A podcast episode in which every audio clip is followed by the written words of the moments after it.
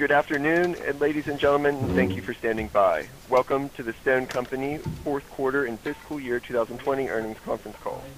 By now, everyone should have access to our earnings release. The company also posted a presentation to go along with this call. All materials can be found at www.stone.co in the company in the investor relations section. Throughout this conference call, the company will be presenting non-IFRS uh, financial information, including adjusted net income and adjusted free cash flow. These are important financial measures for the company but are not financial measures as defined by the IFRS. Reconciliations of the company and non-IFRS financial information to the IFRS financial information appears in today's press release. Finally, before we begin our formal remarks, I would like to remind everyone that today's discussion might include forward-looking statements. These forward-looking statements are not guaranteed of future performance, and therefore you should not put undue reliance on them. These statements are subject to numerous risks and uncertainties that could cause actual results to differ materially from the company's expectations. Please refer to the forward-looking statements disclosure in the company's earnings press release. In addition, many of the risks regarding the business are disclosed in the company's Form 20-F filed with the Securities and Exchange Commission, which is available at www.sec.gov. Please note that this event is being recorded. I would now like to turn the conference over to your host, Rafael Martins, Investor Relations Executive Officer at Stone. Please proceed, sir. Thank you, operator, and good evening, everyone. Joining us here today, we have Thiago Piau, our CEO, Lia Matos, our COO and Chief Strategy Officer, and Marcelo Baldin, our CFO.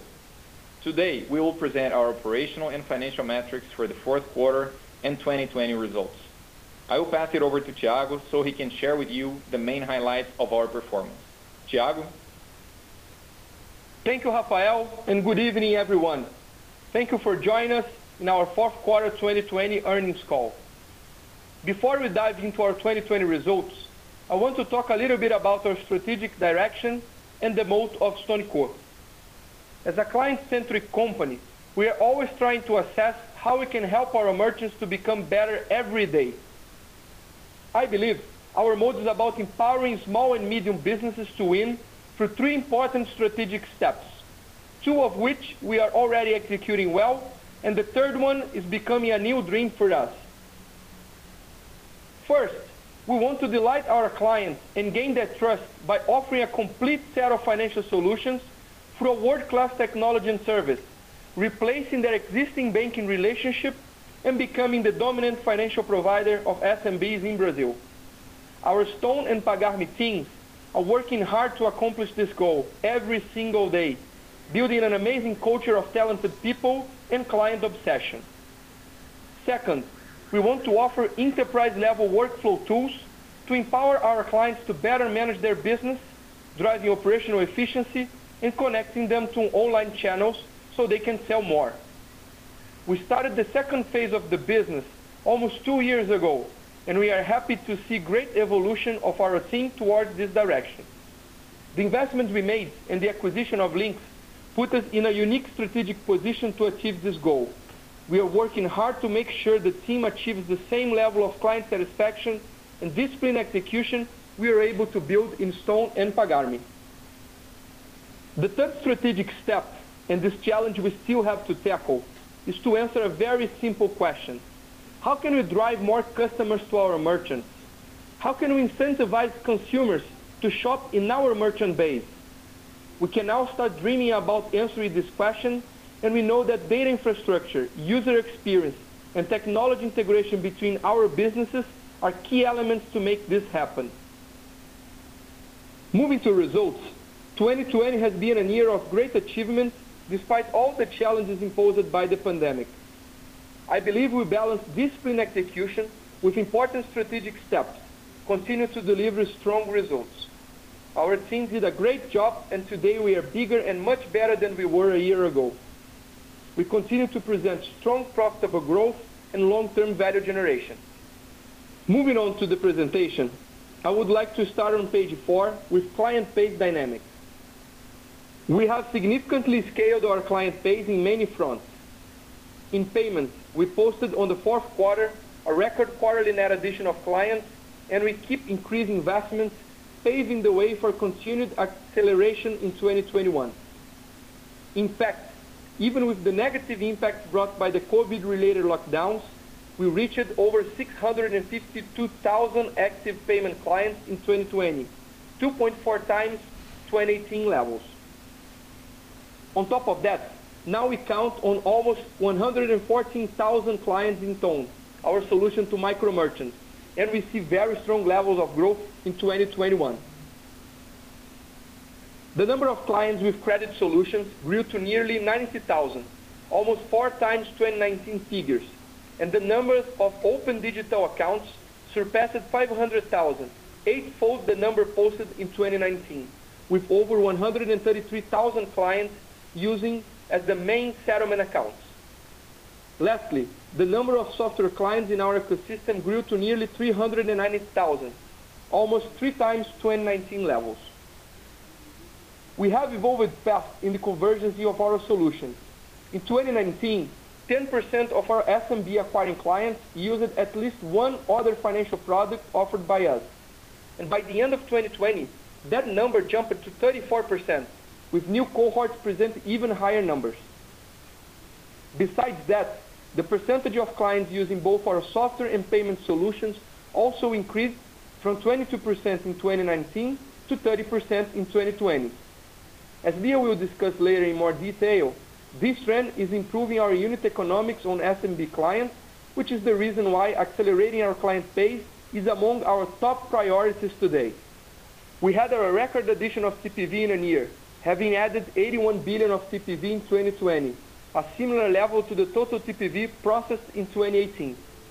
In fact, the processed volume increased over 150% in just two years, despite COVID impact in 2020.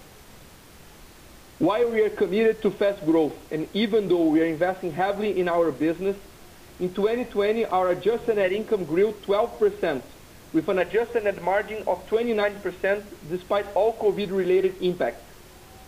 We have also reported our record adjusted free cash flow generation, which reached over 653 million reais in 2020, growing more than 57%.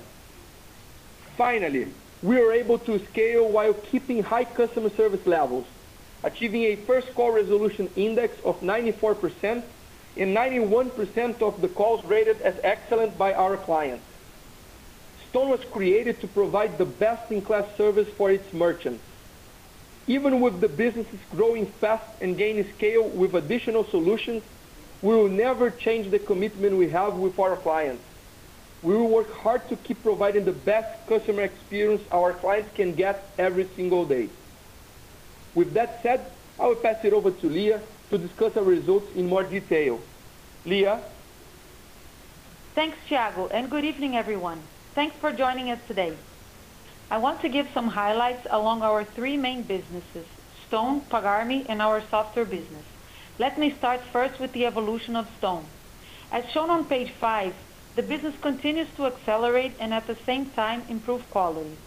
We saw TPV growth in the hubs accelerate to 45% versus 42% last quarter. Our hubs are also improving unit economics with higher TPV per client than we had a year ago. Additionally, the productivity of the salespeople in the hubs reached its peak in the fourth quarter, while levels of churn reduced, which helped the company achieve the highest ever net addition of clients in a single quarter, almost 70,000 clients. We also want to highlight the continued evolution of our hubs performance. As we can see in the graph on the bottom right, even our more mature hubs continue to present strong growth, with number of clients continuously increasing, while maintaining the number of salespeople per hub relatively flat since the beginning of 2018. Moving on to page six, we're happy to see the higher activation and engagement within our ABC platform. The graph on the left side of the page shows that the percentage of Stone clients using an additional financial solution increased from 10% in 2019 to 34% in 2020. Also, the number of clients using, at the same time, payments, banking, and credit, the so-called heavy users, increased from nearly zero in 2019 to over 5% of our payments client base in 2020. As the graph in the middle of the page shows, heavy users have a greatly improved unit economics and our team continues to work hard to improve engagement. Our average revenue per client increases when they start to use additional features, with heavy users reaching over 2.5 times higher revenue than clients with payments only. The growth and quality of unit economics in our SMB business have made us confident to double down on our investments in 2021 to further accelerate growth and increase our penetration on a growing addressable market of over 120 billion reais in revenue. Now on page seven, we discuss the evolution of our financial products beyond payments. As Thiago mentioned, in the fourth quarter of 2020, we reached more than half a million open digital accounts, with over 133,000 clients already using Stone as their main settlement account. We also saw the total accounts balance increase 92% and the TPV of prepaid cards jumped 52% against the third quarter. Our credit portfolio reached 1.5 billion reais, distributed among nearly 90,000 clients, with healthy monthly returns ranging from 2% to 2.5%. We continue to enhance our credit scoring model, provisioning, and collection tools, especially as we experience a second wave of COVID in Brazil, with lockdowns being imposed in some areas. For this reason, we are being even more selective while disbursing new credit. We have also started to manage new metrics, such as risk-adjusted return and risk-adjusted return net of funding costs. These metrics better factor in the portfolio profitability, as they essentially reflect the total IRR for a series of cash flows at different time frames. During this quarter, we took a first step towards limiting our risk exposure by raising approximately 500 million reais in the domestic market through FIDC. Additionally, we expect to raise more funding for the product throughout the year, allowing us to keep growing this product fast while further limiting our credit exposure. In addition to the great SMB results, we have seen a significant evolution in Ton, our solution for micro merchants. On page eight, we show that Ton's client base has reached 114,000 clients, and our net addition of clients already represents approximately 16% of the organic net adds of the leading player in this market. We see unit economics improving with healthy take rates and TPV per client, combined with lower client acquisition costs, a key variable to succeed in this segment. Besides, following Stone's DNA, Stone keeps differentiating itself in the segment by providing superior client service. The level of service perceived by the clients reached 87%, with an upward trend at the end of the year. Just one year in, Stone already shows promising trends, and we expect even more improvements as we accelerate our investments in this new venture in 2021. Even though our focus is to invest in growth acceleration, the strong unit economics we have seen indicates that Ton might achieve breakeven already in the end of 2021. Still related to Ton, we decided to expand the scope of our media agreement with Grupo Globo, which was exclusive to Ton, to the whole StoneCo Group, which gives us flexibility in terms of media allocation. We executed the flip of Globo's ownership in Ton to the StoneCo level, so we now own 100% of Ton. We believe this structure is better aligned to generate bigger returns on media capital allocation. Let's now move to page nine to our Fintech-as-a-Service platform, Pagar.me. Throughout 2020, we have seen substantial evolution in Pagar.me, with fourth quarter TPV growing approximately 80% year-on-year. Pagar.me revenues from small businesses accelerated, reaching 94% year-on-year growth in the fourth quarter, with take rates considerably higher than what we see in the StoneHub operations. There are components of Pagar.me small business economics we like and we want to share with you. First, every day we see new digital native merchants being born. Second, our small clients grow while using our solutions, so we have more TPV from the same clients over time.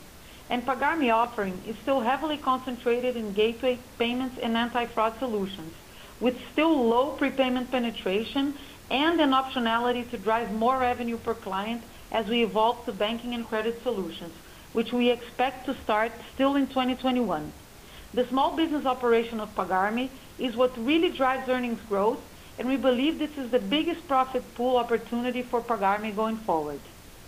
On the other hand, in the fourth quarter, we faced headwinds in revenue growth in key accounts, driven mostly by impact from lower take rate levels, which had significant influence from the reduction in the Brazilian CDI interest rates from 5% in the fourth quarter of 19 to 1.9% in the fourth quarter of 20. As prepayment pricing for key accounts is usually linked to CDI, and the reduction of share of wallet in some of our key account clients. The decline in take rates of Pagar.me key accounts was a main driver of overall take rate reduction in the company. Looking ahead, we are shifting Pagar.me key account operations from a commoditized based on price relationship to a customized based on margin approach. As we always said, key account operations bring volatility in terms of TPV and revenue growth, but has small impact in our profitability. Now moving on to page 10, I want to talk about our software business. The number of clients using our software solutions has reached nearly 390,000 at the end of 2020, almost three times 2019 numbers, and annualized pro forma revenue has surpassed 200 million reais as of the fourth quarter, with a 55% organic year-on-year growth, demonstrating the ability of those solutions to drive adoption and monetization. We offer our clients POS and ERP solutions in different verticals, such as retail, food, health, leisure, and beauty, among others, as well as solutions which help our clients to better connect with their customers and sell more.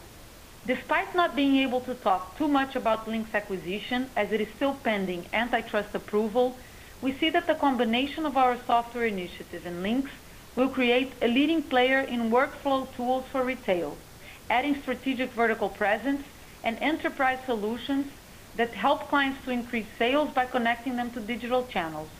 We see great opportunities to further penetrate financial solutions into Linx client base by migrating clients from Linx Pay Hub to our platform, so we can increase the value proposition to those clients. We remain very excited with the opportunities in Linx. We firmly believe that the combination of the two businesses will accelerate Stone's goal of empowering Brazilian merchants by offering enterprise-level workflow tools to help them better manage their businesses, drive operational efficiency, and connect to online channels so they can sell more and grow. More than our results and positive influence in our industry, we're very committed to our country and happy to support society through tough times. We think that the best way to improve our country's productivity in the long term is to have good investment in basic education and employability initiatives. Besides our regular support to basic education, like Alpha Lumen, a non-profit school focused in empowering gifted children from vulnerable and low-income families, we have started piloting professional qualification training aimed at improving employability. Those are the two social impact initiatives in which we will be focusing our attention going forward. In addition, in 2020, we have donated 15 million reais to the construction of a COVID-19 vaccine factory and the construction of a temporary hospital in Rio de Janeiro, as well as 26 million reais in subsidies to our clients in order to help them navigate the challenges imposed by the pandemic. With that said, I will pass it over to Rafael, who will discuss our financial results in more detail. Rafa?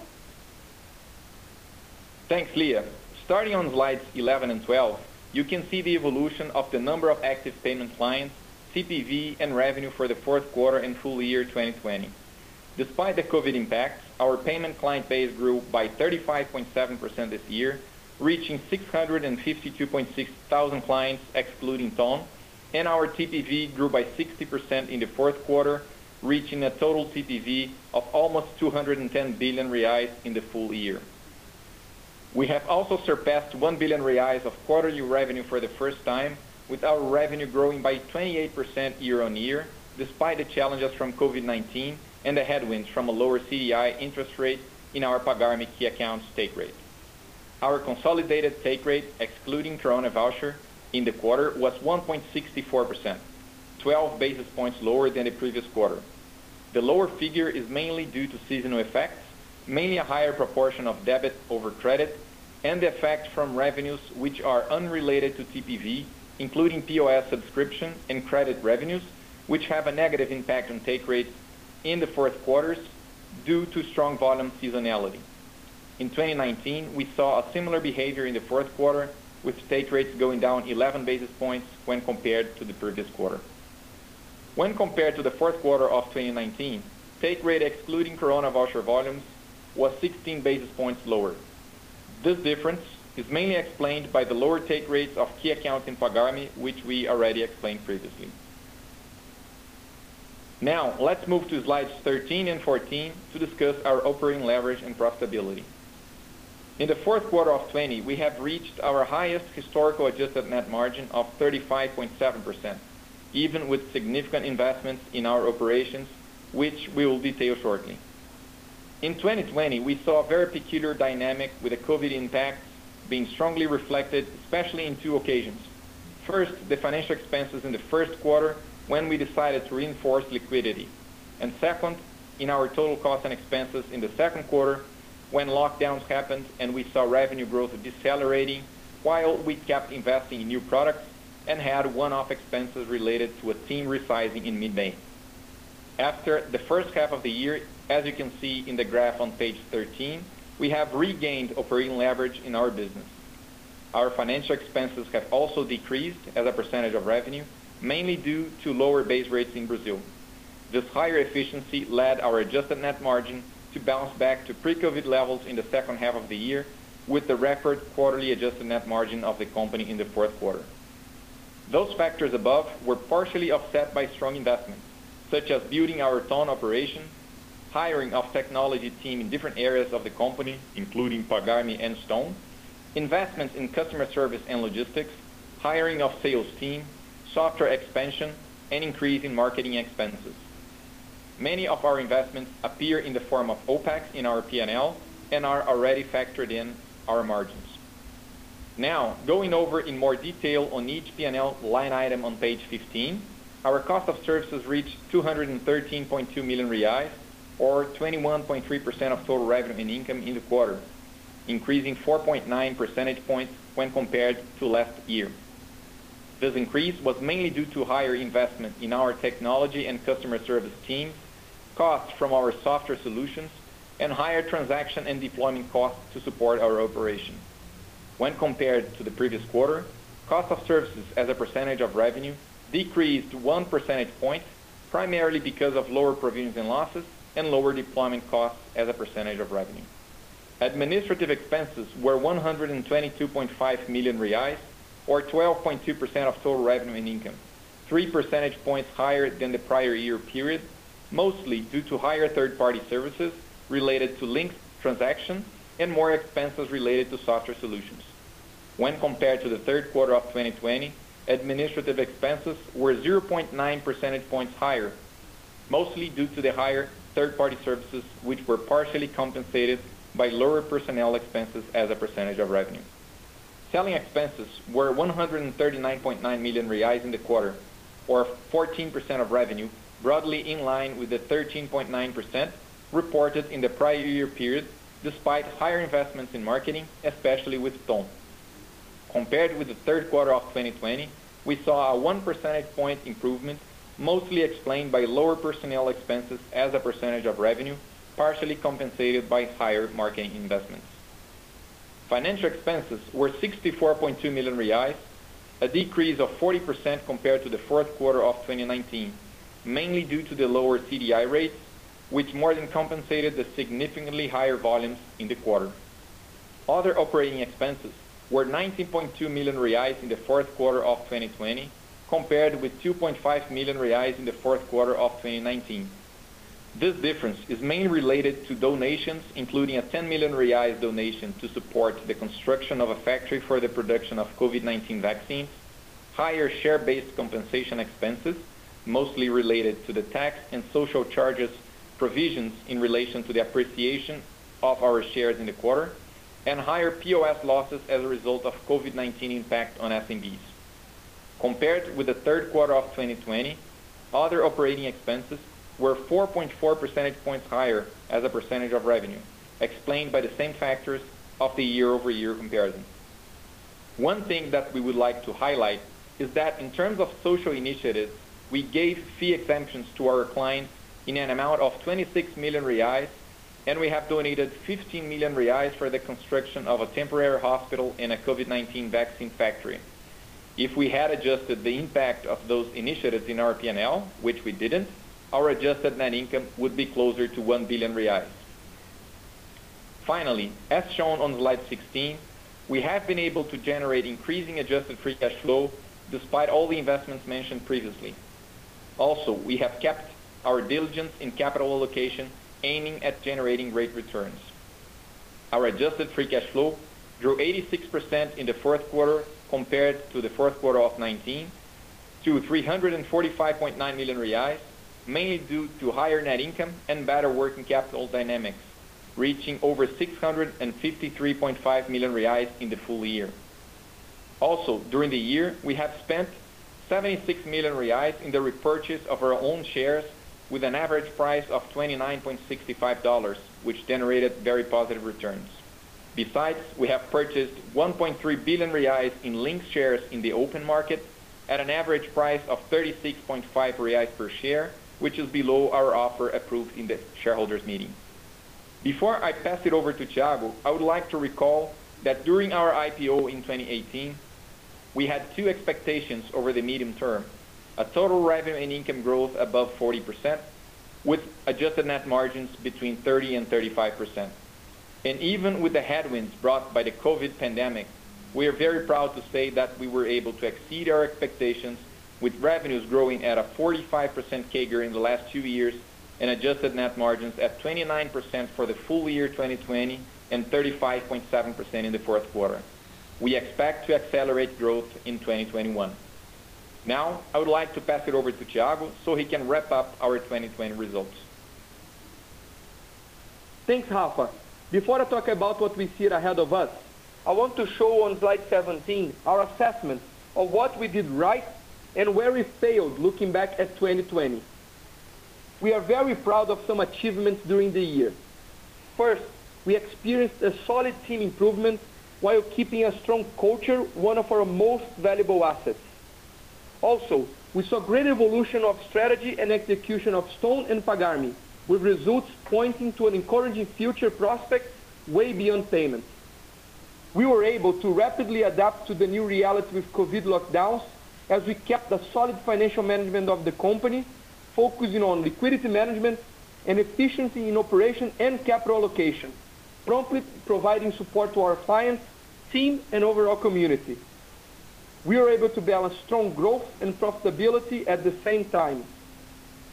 Finally, we took a very important strategic step with the acquisition of Linx and the expansion of our ecosystem of software solutions and the moat of StoneCo. More accretive than highlighting in the positive results is to understand our mistakes and where we failed so we can learn and evolve. To start, we made the wrong decision regarding the level of resizing the hubs and customer service operation, as well as cutting short Stone investments too early in the first half of 2020. Given the fast bounce back of our client base, we can now say that it would have been better to hold over capacity to serve better our clients and to grow more rapidly during the second half of the year. And Given the results we are seeing in Stone, we should have maintained investment during the first half. In addition, we were slow in transitioning our key account strategy to a more customized solution relationship with focus on margins. We kept some relationships based on acquiring prices longer than we should, which is not strategic to our future. We were also slow in launching our ABC platform in our own standards. We could have done faster. Lastly, we believe that we could have advanced more in initiatives for digitization of retail, in addition to the Linx acquisition. Now, moving to slide 18, let me share some thoughts about what we expect for 2021, keeping in mind that my comments do not include any effect of Linx acquisition, as we're still waiting for regulatory approval. Due to the improved unit economics we are seeing, we are aiming to accelerate our net addition of clients, and we expect to cross the mark of 1 million clients in payments in 2021, excluding Ton. We also expect strong growth rates in Ton on top of that. To support our growth, we will keep investing heavily in our operation. We expect to grow our commercial and technology teams by at least 60% during the year, continue to provide the best service of the industry, while we expand our product offering to more and more clients.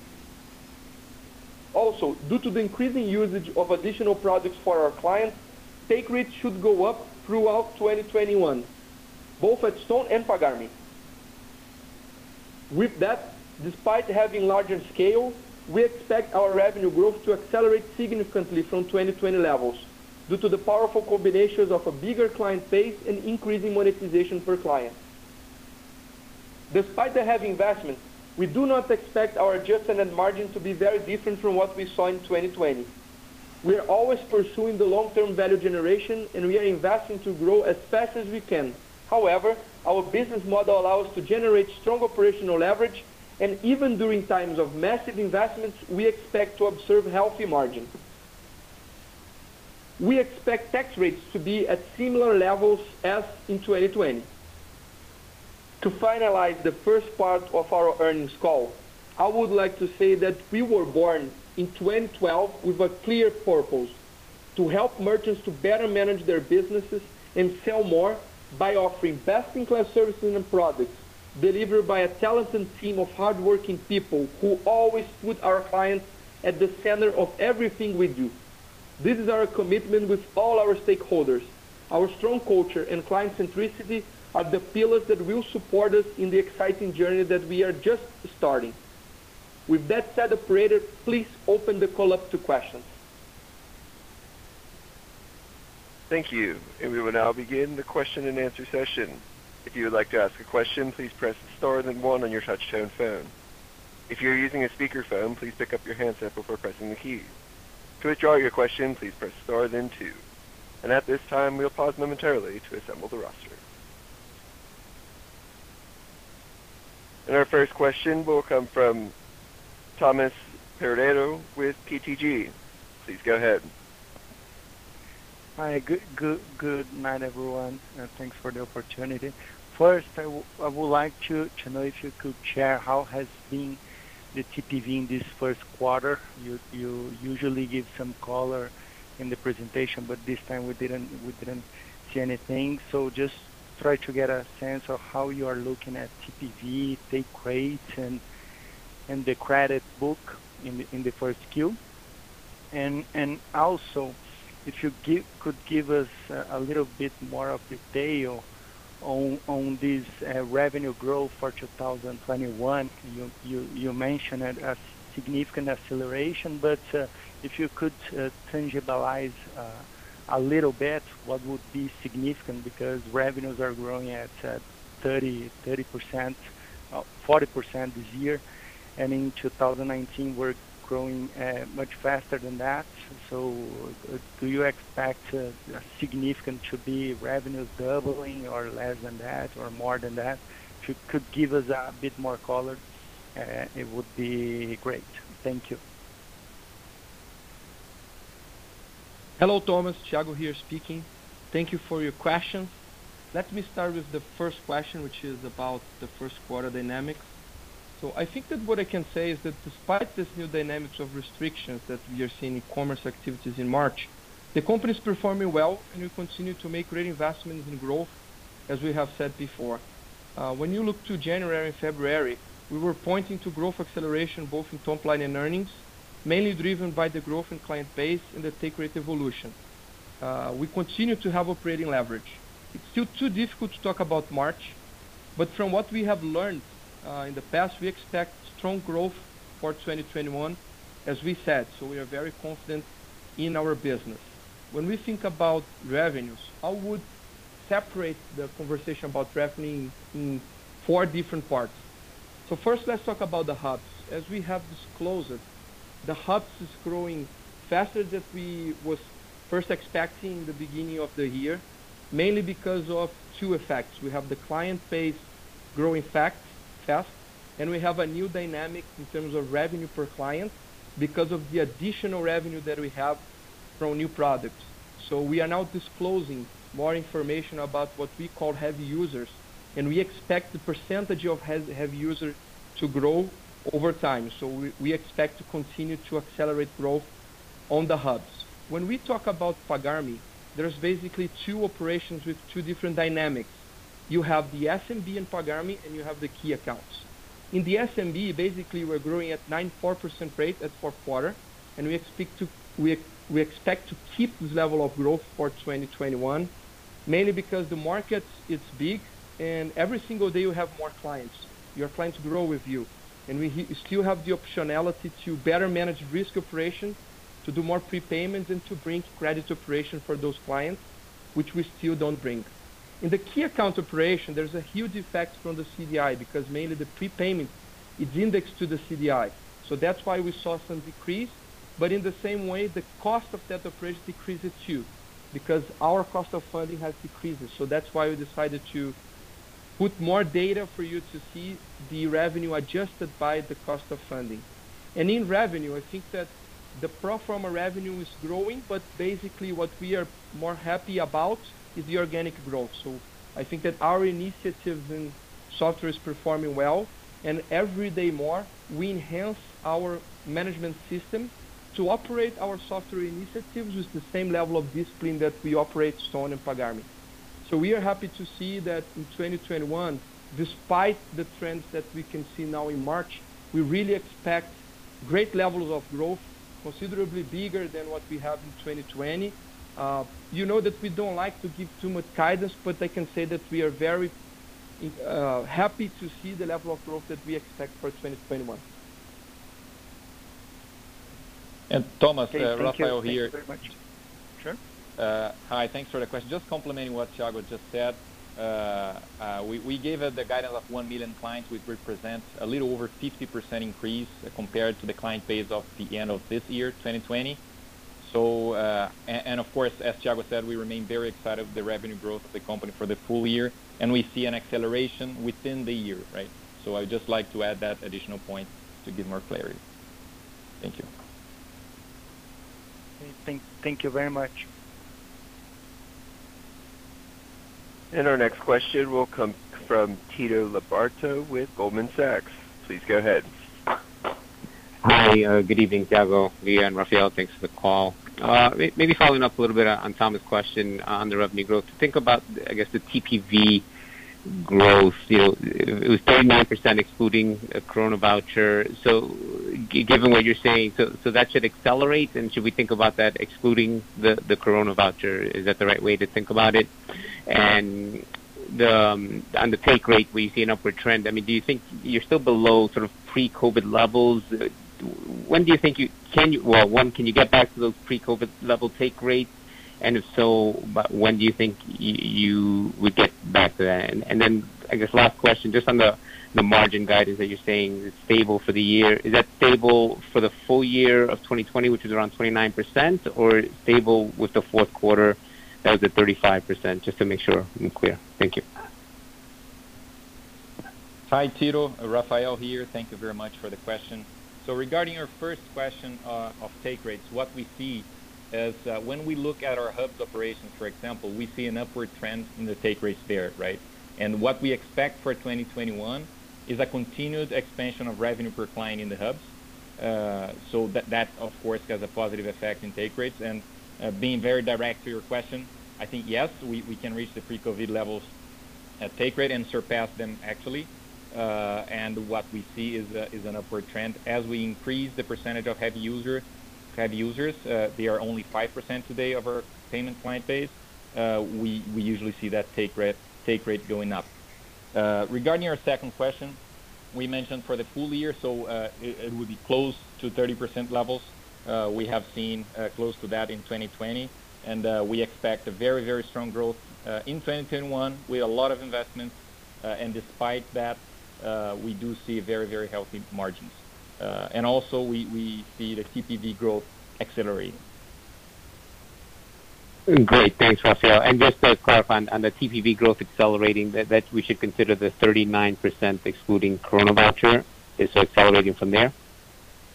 Yes, that's correct, Tito. Okay, so somewhere in the 40 plus percent range is reasonable.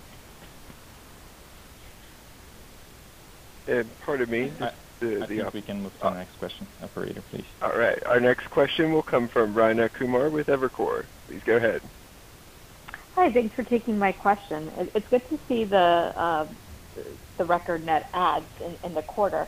Um, the average spending per merchant, though, that that's um, that's an only growing that only grew um, mid single digits in the quarter. And I'm just curious, what was the driver of that, and how could that look into 2021 as you continue to add more smaller merchants?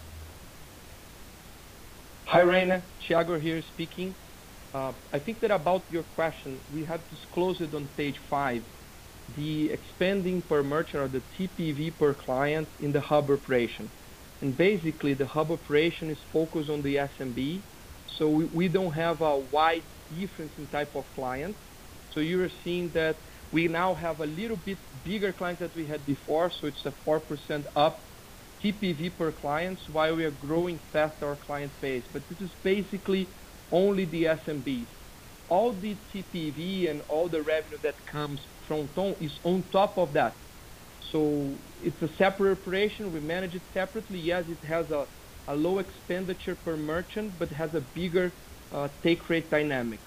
When you see the Pagar.me operation, then the expenditure per client or the TPV per client in the SMBs in Pagar.me, they are considerably bigger than what you see in the Stone.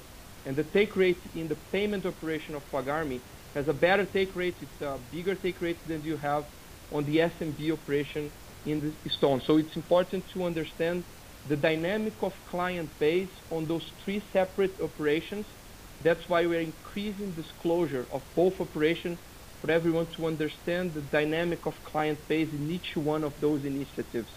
And on top of the dynamic of TPV per client in the hubs, we expect to have a better revenue per client in the hubs than what we have today because of the increasing solutions that we are offering to them. Today, we already have 20% of our client base in our new ABC platform. We expect to increase the pace of migration of our client base, uh, and we are migrating the new process of sale to this new platform. And we expect to have the launch of the registry of receivable in June. And this is important because from that moment onwards, we will have the ability to offer credit and to offer prepayment for the volumes based on the volumes that the clients process maybe in other uh, players. And you can advance the client base based on products that can not only payments, based on the other products we have. So that will be an important dynamic for 2021. That's very helpful. And if I can slip two quick ones in there. Um, how could the take rate look if we do have a second round of Corona vouchers? And secondly, if you can talk a little bit about the cadence for your net income margins for 2021 um, by quarter, as in, you know, when should we, what, what is the timing for your sales force and technology investments that you expect to make this year? Hi, Irene. Uh, Rafael here. So regarding your, your first question of Corona voucher volumes, uh, uh, it's, it's difficult to estimate exactly, but actually when we have the Corona voucher volumes, the take rates go down, but they are incremental to our uh, margins and to, they add gross profit dollars, right? So uh, we are usually when the volume from Corona voucher comes, it, it's accretive to the company overall, despite you having uh, uh, a smaller take rate. So if it happens, that's why we have broken down in the in the results the volume of Corona vouchers. So you can see uh, more the effect of take rates without uh, the Corona voucher effect, right? Uh, regarding your second part of the question, we don't see a lot of volatility in margins. We, we, we are already investing heavily uh, at the beginning of the year and we'll continue to invest uh, along the year. Uh, usually you have at the end of the year with a little higher margins due to more operating leverage in the fourth quarter, but not, not big moves in the margins along the year. Thank you. Thank you. And our next question will come from Craig Maurer with Autonomous. Please go ahead. Yeah, hi. Thanks, and good evening. Um, I was hoping you could comment on the growth, on the expansion of growth in the SMB uh, credit business. Um, I know that you're moving to a net present value on accounting uh, on the revenue stream, and if you're moving if you're moving to accelerate originations through the year and you're going to NPV the revenue um, the revenue stream off of those loans, shouldn't we see a dramatic acceleration in financial income through financial revenue throughout the year? Thanks.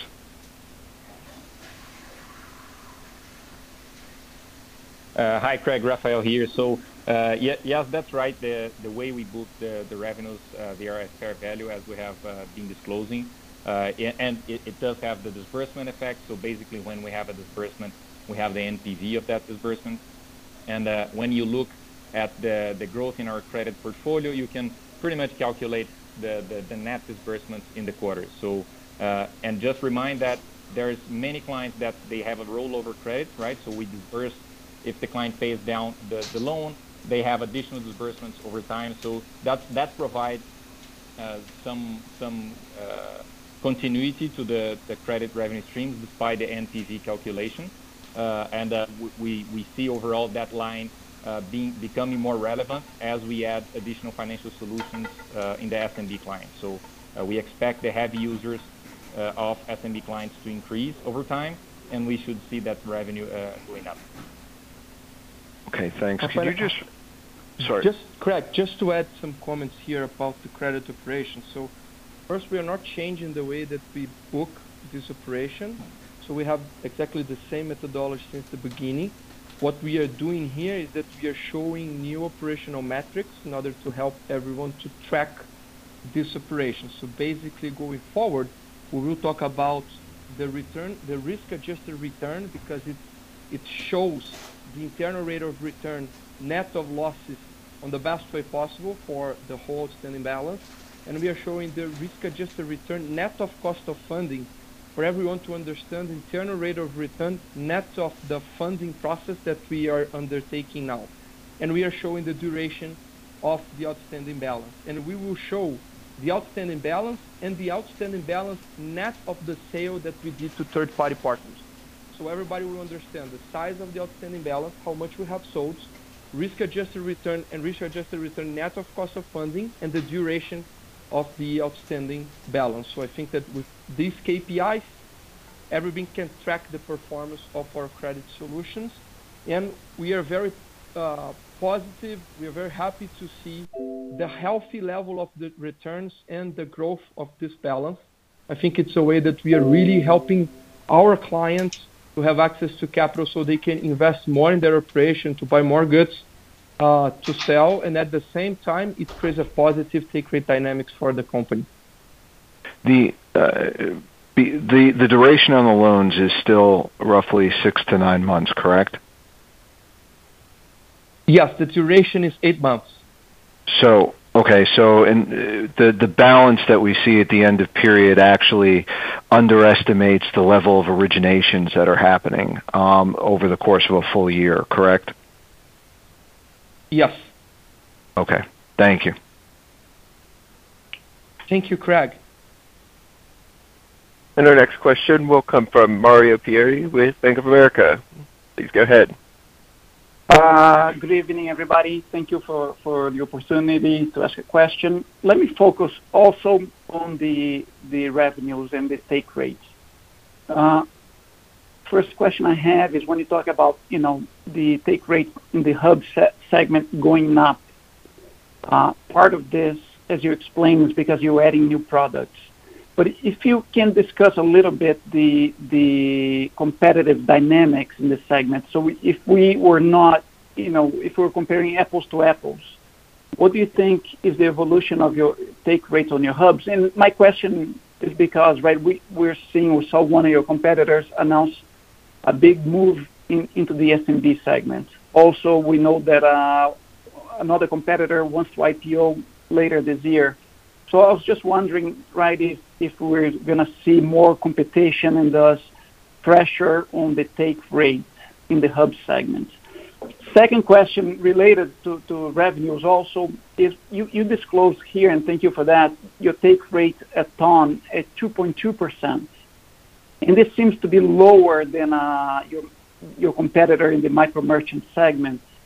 Uh, and this, for me, seems Uh, a bit aggressive, especially considering that your TPV is roughly half, or your TPV per client here is roughly half of your main competitor. So if you can disclose a little bit about your pricing strategy in this segment. And finally, also related to revenues, you know, on the credit segment here, uh, thank you for sharing, right, this 1.6%-2.1% uh, return. Um, but I was wondering if rates in Brazil continue to go up, uh, are we then talking about a number closer to 1.6 rather than than the 2.1? So, If you could give us a sensitivity of your returns, uh, if if the Selic rates continues to or goes up in Brazil. Thank you. Hello, Mario. Thank you for the great questions. Thiago here. So let me try to break down the answer in pieces, and here, Rafael help me here if I forget something. Let's start on the dynamics of the hubs and the revenue per client and take rate in the hub. So basically, Mario, we don't see difference in terms of competitive environment on the SMB operation. I think it's the same competitive environment as always. What we saw, if you compare the level of take rates on a payments-only clients, and if you compared 18, 19, and 2020, there was a small decrease in take rates on payments-only clients, basically because as the basic rates in Brazil went down, so prepayments rate went down a little bit. This is a fixed uh, rates-based type of operation, but competition has uh, the trend of bringing a little bit down as the base rates of Brazil is going down. But our dynamics in take rates is in the opposite direction. So our take rates is going up because of the penetration of additional products that we have. So that's why we decided to disclose here for you in terms of uh, unit economics, what's the take rate comparison when you see payments plus banking, and then the ABC heavy user, which is basically all the payment all the banking activities and the credit activities in the payment clients. So that's the rationale why we continue to drive take rates up, because the level of offering we bring to our clients with a complete product, with one single client experience, that we can take that phone call in 3.5 seconds now. We answer 90% of the problems in the first call that we receive for our clients. We are close to the counter inside of Brazil. We have a pretty fast logistics. This level of client satisfaction that we can give, it's difficult to replicate. So we can drive client base and take rates up at the same time. So we are not worried with the SMB operation. We think that all the trends are in our right direction. When we talk about the micro merchant initiative, Ton, actually, we are very happy to see unit economics. And when we see the LTV to CAC ratio, uh, we were incentivized to invest more. And you can see that we already have now 48,800 net adds in a quarter. We expect to increase this. Um we have to we expect high growth level in Stone in 2021 as we keep investing more and more. We have now positive unit economics, and the unit economics in January and February are actually going up. So we will invest more. And I think that this level of take rates and TPV per client, they make sense. We expect to increase a little bit over time, but for the solutions we have now and the operation we have, I think that it makes sense. Uh, and we'll continue to invest more in this operation. But it's only micro merchant initiatives, and I think that this is the key difference in the way that we disclosure that we disclose our metrics. So you have the pure SMB operation within Stone with a clear value proposition for clients and all the unit economics there. And you have here a clear value proposition to micro merchant with its own unit economics. So you can understand pretty much the dynamics of the business. And we are very happy with the growth. Talking about the credit operation, I don't think that the main component in terms of risk-adjusted return net of cost of funds is the base rate in Brazil. I think that the main component is our ability to keep NPLs low. Those are the main components when we think about returns. And we are increasing our credit scoring methodology. We're increasing our technology in terms of understanding data and drive our credit offering for the best type of clients we have in our in our uh, client base.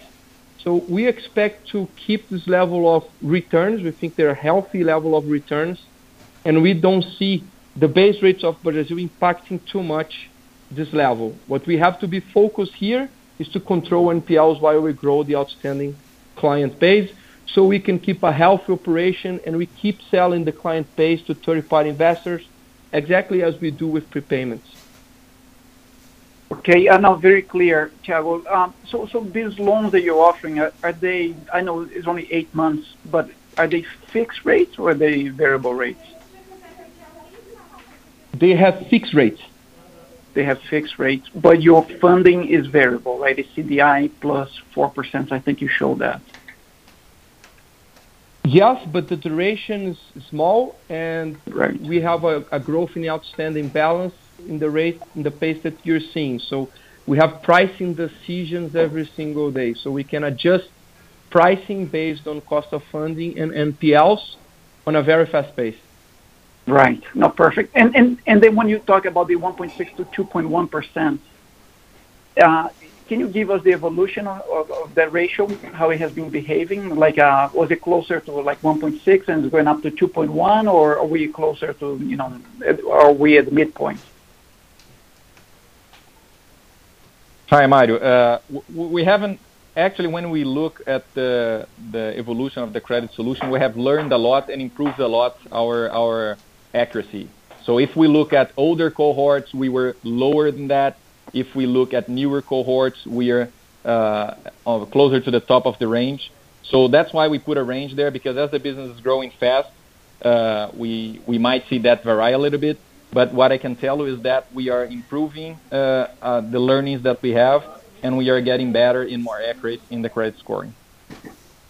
Okay. Mario, Thank just, you very much. Yeah. Mario, just one additional comment. I would say that we are using ranges because when you have this COVID scenario that we have here in Brazil, and I think that you're seeing, it's very difficult to be precise in our expectation in the short to medium term. But I would say that around 2% uh, risk-adjusted return net of cost of funding is a very healthy level. Um, and we expect to really increase the client base as we increase our ability to sell this uh, outstanding balance to third-party investors. So we just did the first movement in the fourth quarter. We are now in the process of getting a new round um, between first quarter and second quarter this year.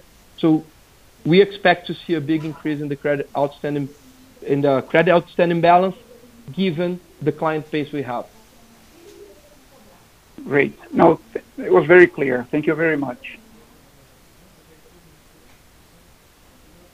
Thank you, Mario. And our next and our next question will come from Jeff Cantwell with Guggenheim Securities.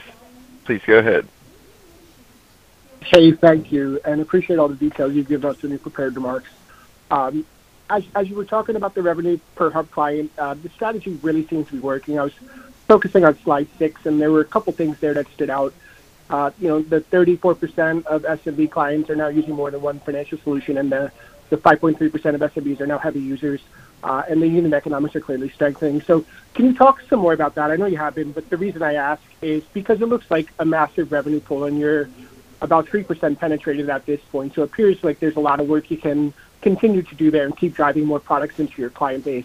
Um, and then maybe related to that, I was just curious what you think a non-COVID, uh, a, a truly post-pandemic year might look like, maybe thinking further out. It, it just seems to me like some of your payment clients might be maybe holding back on some of their own investments given all this macro uncertainty. So I was hoping you could just kind of give us your thoughts, uh, thinking a little further out in terms of how revenue per client can trend from here. Thanks.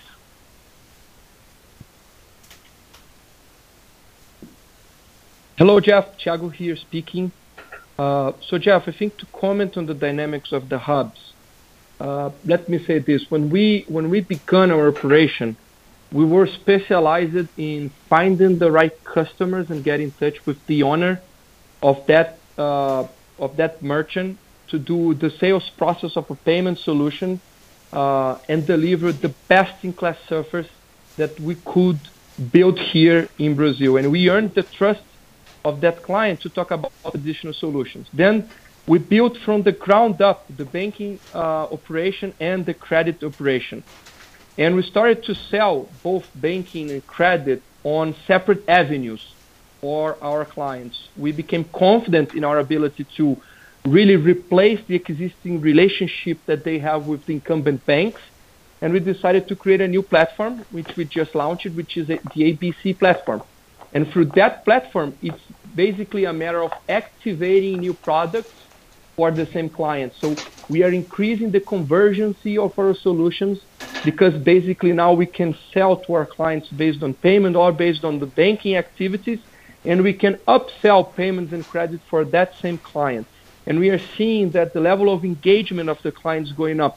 And we just disclosed the number of clients that now settle transactions from payment uh, related methods directly into, into our bank account. So that's what is driving really the revenue per client up. And yes, there's a massive revenue opportunity for us to address while we keep improving our ability to have heavy users inside of our client base. So the goal is to, to have uh, a massive part of our client base as heavy users, and we really want to replace the existing relationship that they have with the incumbent banks. Uh, if it wasn't for the COVID, yes, I think that the revenue per client would be a little bit bigger than what we are seeing here. But let me tell you that we are very happy to see the trends in take rates in the hubs, and we will continue to invest on these two fronts. We want to grow our client base as fast as we can, and at the same time, we'll keep investing to upsell solutions and to activate clients into banking and credit. Lia, do you want to to add? Jeff, if I can just complement uh, what Thiago mentioned, I think there's uh, two uh, very important trends to highlight here. I think number one, as we continue to migrate onto the ABC platform, and, and this is something that we're advancing quickly now uh, in 2021, 100% uh, of new sales are already happening onto that platform. What it means is that, is that a client may initially decide to use only acquiring solution, and for example, banking domicile, like Thiago mentioned, uh, uh, settling uh, the receivables from acquiring into the Stone account. That may be the first step, right? But then over time, this client will activate more and more features. And because all new onboardings are already happening onto the platform, this becomes a very strong avenue of growth uh, in terms of selling more uh, uh beyond payment solutions, right? And I think mention, uh, uh, I wanted to just mention one aspect of this, your question related to the COVID dynamics of our merchants. I think there was one there's one behavior that happened last year when the crisis hit for the first time is that we did see this mortality rate, right? And then when you look at the evolution of our growth, you see that impact uh, that happened when the crisis hit at that time. Uh, I think there, w- there was a, a, a the, the, the, clients, the merchants that we see and that are active today are those merchants that were resilient and that overcame this crisis moment. So we expected the level of that same impact to be much, much smaller. The, merchants that are active that are active now are much more resilient as an effect of, of, of what happened. And I think a, a, third important comment is we see a very uh, important trend in, in consumers buying more online. So we're seeing a very we're very uh, positive and we're very excited about the opportunities in continuing to grow small client base within Pagar.me. I just wanted to make those highlights because I think they're very important. Lia, just one more comment. Sorry. So Jeff, just one one more comment here. One dynamic which will be very important this year is the the registry of receivables because our credit product is based on data.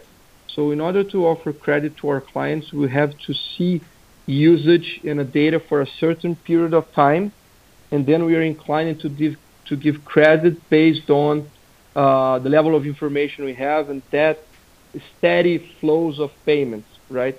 But once you have the registry receivable and you have the open banking uh, infrastructure of central bank evolving, then you can access information if your client give you to give credit based on what they have in terms of volume in different uh, payment methods, electronic payment methods, and with the lock of receivable, you can replicate the same risk type of operation that you have from our payment client. So we expect to increase our ability to offer credit in the same level of risk that we offer today to our client base, and that should be very accretive for us.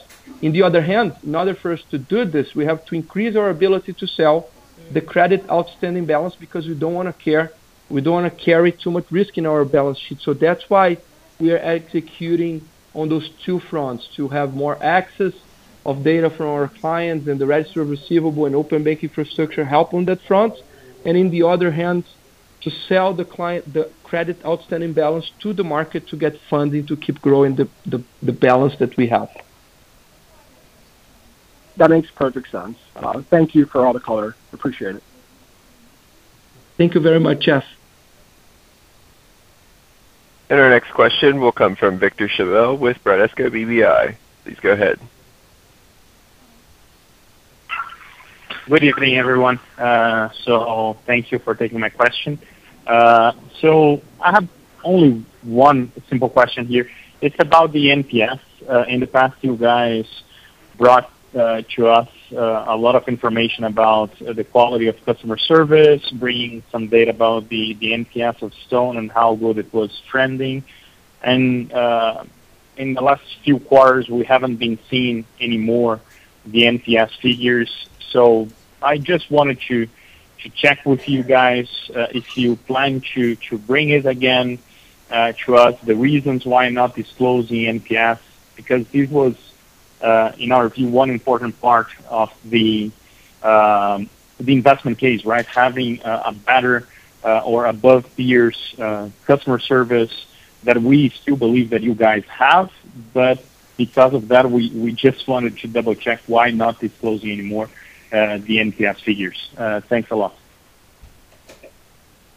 Hi, Schabbel. Thank you very much for your question. A good question. No worries in terms of NPS. We are always increasing the level of disclosure to make everyone understand more the dynamics of the business. We are disclosing here the first call resolution rate and the level of service, they continue the same.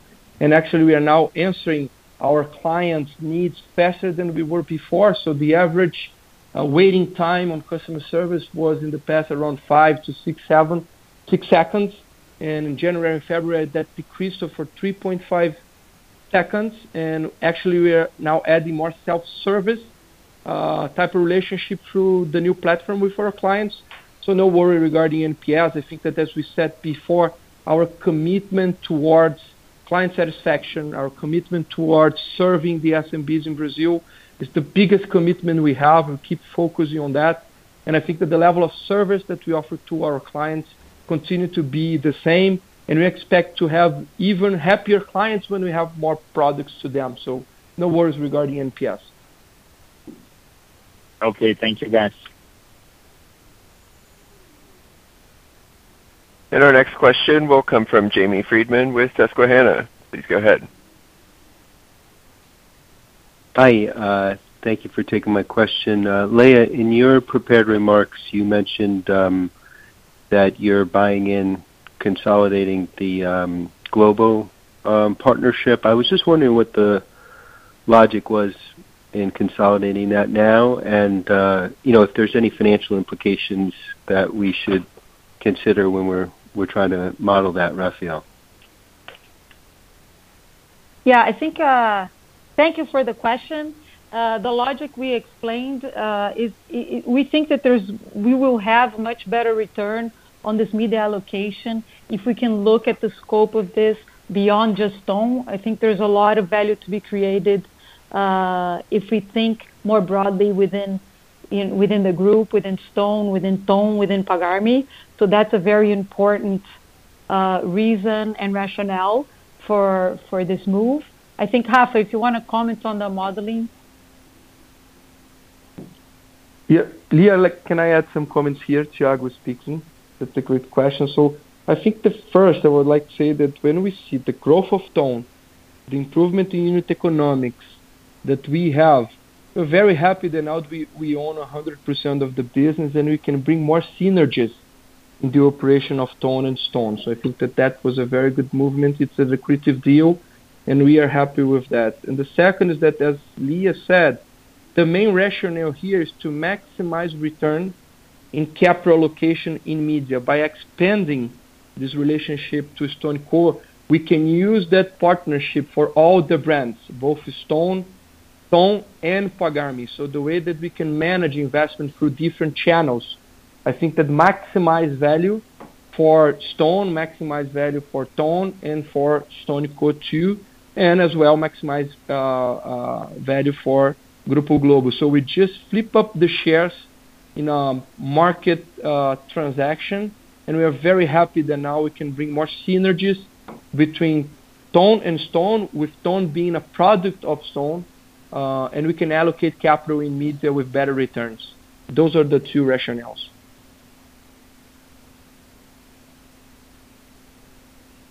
James, Rafael here, just to complementing the the to your question. So, uh, we we already consolidated Ton, right? So, uh, you don't see any impact there in top line. You will see a different non-controlling interest in our net income as you you don't have the minority stake uh, there. And, as we mentioned in our release, you will see that we issued 1.3 million shares for that transaction, so that should increase a little bit our our number of basic and diluted shares. Got it. Perfect. I'll drop back into the queue. Thank you very much. Thank you. And our next question will come from Neha Agarwala with HSBC. Please go ahead. Good evening, everyone, and thank you for taking my question. Uh, two quick questions. First, on credit book. You mentioned that you're going to uh, grow the credit book very strongly this year. So what is reasonable level that we should expect? You are currently at 1.5 billion. Could you double or triple the size of the loan book in 2021? Also, if I understand, all the revenues from the credit uh, book goes to your financial income. Would it be possible to strip down your financial income into what is from prepayment and what is from uh, the credit operation so that we have a better view of how the yields are uh, evolving? My second question is on on cost growth. Uh, you will continue to invest in your business by hiring more people. Is most most of the increase in the personnel already accounted for in your OpEx in the fourth quarter, or should we expect uh, a bigger part of the hiring to be done in 2021? And uh, would you do your? Are you also looking to open more hubs during this year? Thank you so much.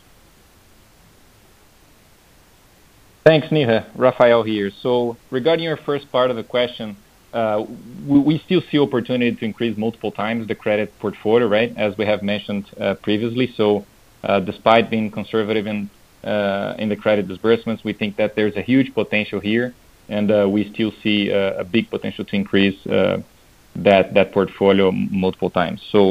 Uh, in terms of revenue, we our financial income is around 50% of our revenue when you look in our P&L. Uh, we don't break down the the numbers there in credit and other types of financial income, especially because we manage the relationship of clients uh, and on an LTV basis, as we have mentioned in the past with the MDRs and prepayment. It's it's really being accretive for revenue. We are managing this on a combined basis, take rates and LTV, and we should see that revenue Uh, increasing over time. So when we, you look, uh, despite that, when you look year-over-year, the transactional revenues grew uh, even faster than the financial income. So the business continues to grow overall. It's not sort of dependent on that or that revenue to grow. And regarding your third part of the question of the cost, as we mentioned in our release, we expect to increase our sales force and technology team by at least 60% this year. So, and we have already started Uh, hiring in the first quarter. We are investing since the beginning of the year. We have learned in the past uh, that we have to invest so we can uh, accelerate along the year, and that's what we are doing. So uh I would say that um, the cost should should uh should increase as our investments go within the year. So n not not a specific quarter that we invest more or less. Rafa, can I add some comments? Any plans to open new hubs? Yes. Neha, Thiago here speaking. Thank you for the great questions. Yes, we will continue to grow our hub operation, both by having new locations and by creating density in the locations we are. And in terms of the the the way we think about our strategy in pricing, uh, we will always look to revenues per client. So We're increasing revenue per client on our hub operation.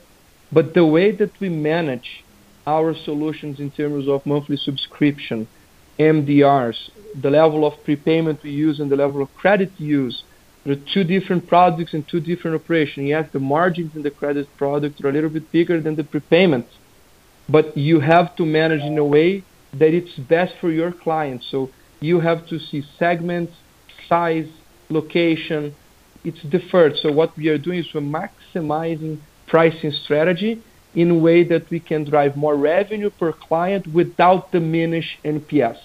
So if you try to push too much take rates, you can have an impact on NPS and the perception of the client. So I think that we are being very uh, assertive in the way that we decide pricing based on many metrics that we decide once we make the onboarding of the client. So once our salespeople put all the data of the client within our app, within 35 seconds and 40 seconds, we have to come back with a price based on the KPIs that we are seeing. And the upsell that we do of products are based on the data and activation of the products we have. So the goal is to maximize revenue per client in a way that the client feels that is the best way for them not to hurt the perception of service, not to hurt the NPS. Thank you so much. Thank you, Neha. And Our next question will come from Guilherme Grespan with J.P. Morgan. Please go ahead. Hey, good good evening, everyone. Uh, thanks for opening for questions.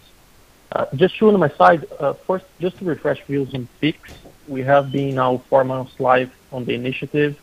Uh, from the data from the central bank, it seems that the traction on people to merchant is low. But I want to confirm with you how how the initiative has been impacting Stone, and get your refreshed views if you believe this is a risk either to the positive or or to the negative in the short term. And Just a second question on on stock-based compensation. Uh, if you believe it's fair to assume this quarter, this 40 million-50 million level per quarter, uh, as reasonable in 2021, uh, given it increased a little bit in the last in the last two, three quarters. Thank you. Hi, Guilherme. Uh, Rafael here. So I will start answering your second part of the question. So uh just to highlight that in this quarter, we had uh, some effect of uh, share mark-to-market of our shares so When when they our shares increase, you have the taxes related to share-based compensation we have uh, to mark them to market. So You have a significant effect that this quarter. Uh, and Going forward, so that's why going forward, we expect a little less than that. Uh, but Of course, we we still expect uh, new grants and the share-based compensation to be there, but we had that one one-off effect in the fourth quarter.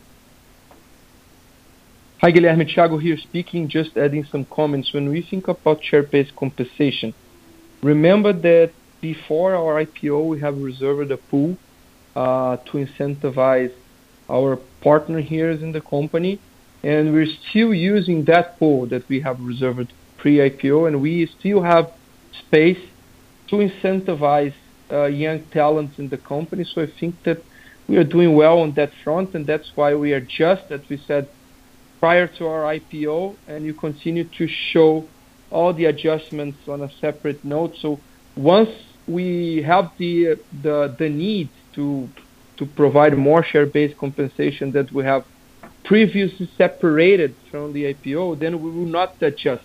You will see that in the P&L as a regular expenses, right?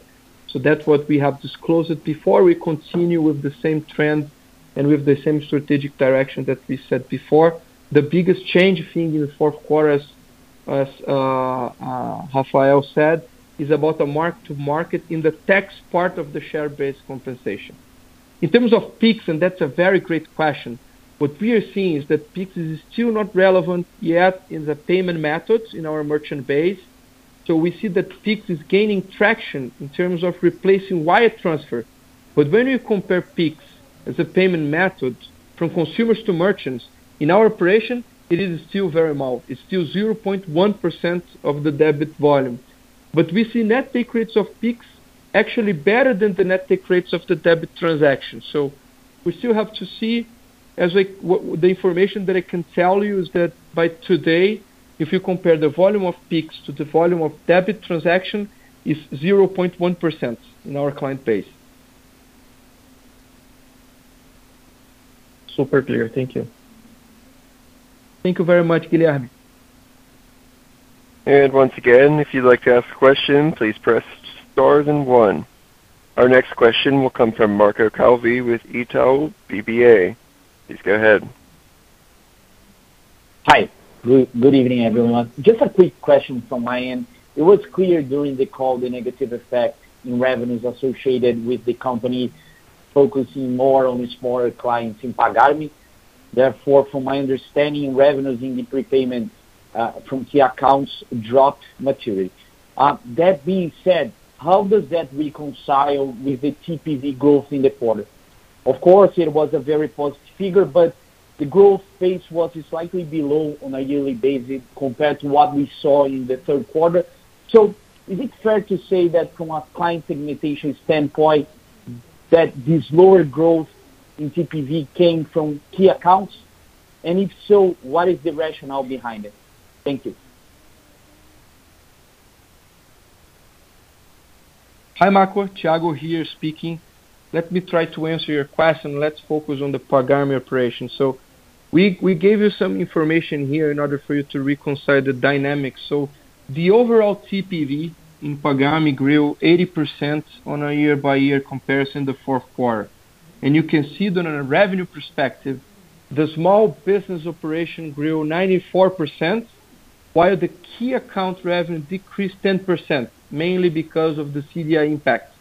If you adjust the CDI impact and you see almost the margin of the key accounts, they increased by 36% in the quarter, bringing the overall growth of Pagar.me net of cost of funding at 46%. So you can see that, yes, the growth in terms of TPV in the small business are considerably higher than the growth of TPV in the key accounts. And what we are changing the way that we address key accounts needs here is that we don't wanna have more those type of relationship based on payments only, where clients are creating competition and bidding four or five different players at the same time for a commodity type of payment relationship. We really wanna have deep relationship based on the quality, our ability to have better conversion rates, our ability to provide chargeback disputes, the fraud prevention.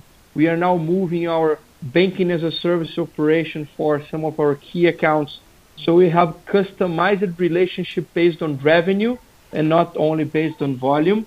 But yeah, there's there was a decrease in terms of growth in the key accounts of Pagar.me. That key account operation brings volatility to top line. When you have top line adjusted by the cost of funding, you decrease a lot the level of uh, volatility, but there is no impact to the overall earnings of the company. That's why we decided to increase the level of disclosure to show how healthy the operation in Stone SMB and Ton micro merchant, the digital small business of Pagar.me and the software operation, and show exactly the dynamics and the volatility that the key accounts brought in the Pagar.me operation. And you can see the difference in take rates of both the small businesses and the key accounts compared to the average hub that uh, I think that people know better. So I think that with this level of disclosure, you can understand more the dynamic. When you have more share of wallet of some clients, when you have Coronavoucher volume, this dynamic changes, right? So because of this type of volatility, we decided to increase disclosure so everybody can understand the trends. Great. Uh, very clear. Thank you. Thank you very much, Marco.